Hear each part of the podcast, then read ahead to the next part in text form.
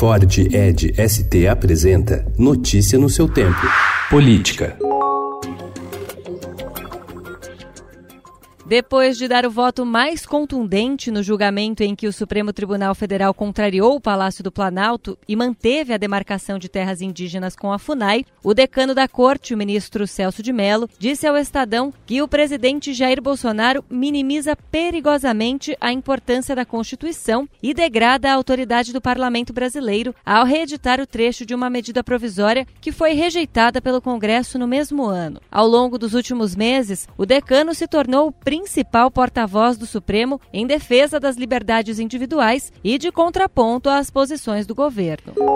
O presidente Jair Bolsonaro admitiu ontem ter errado ao reeditar a medida provisória que transfere a demarcação de terras indígenas para o Ministério da Agricultura, depois que o Congresso já havia decidido que a questão deveria ficar sob responsabilidade da Fundação Nacional do Índio, a FUNAI, que é vinculada hoje ao Ministério da Justiça. Falha nossa, eu já adverti a minha assessoria, teve uma falha nossa, a gente não poderia no mesmo, mesmo ano é, fazer um MP de um assunto, eu estava dizendo, houve falha nossa, já. É falha minha, né? É minha porque eu assinei.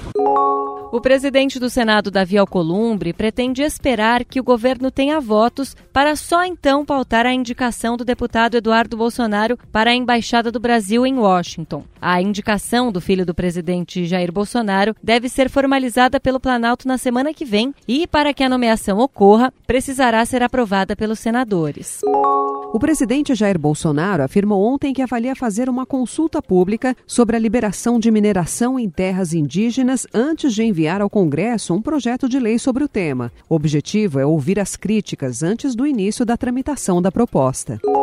O prefeito da capital fluminense, Marcelo Crivella, nomeou ontem Eric Marques Witzel, de 24 anos, filho do governador do Rio Wilson Witzel, para o cargo de assistente na Coordenadoria Especial da Diversidade Sexual da Prefeitura. A nomeação expõe a aproximação entre os dois, também evidente pelas agendas em conjunto que tiveram nas últimas semanas. OAB vai à Polícia Federal por ameaças ao presidente da entidade, Felipe Santa Cruz. Depois de polêmica envolvendo Bolsonaro, a entidade pede abertura de inquérito para investigar mensagens e ataques postados em redes sociais. Notícia no seu tempo. É um oferecimento de Ford Edge ST, o SUV que coloca performance na sua rotina até na hora de você se informar.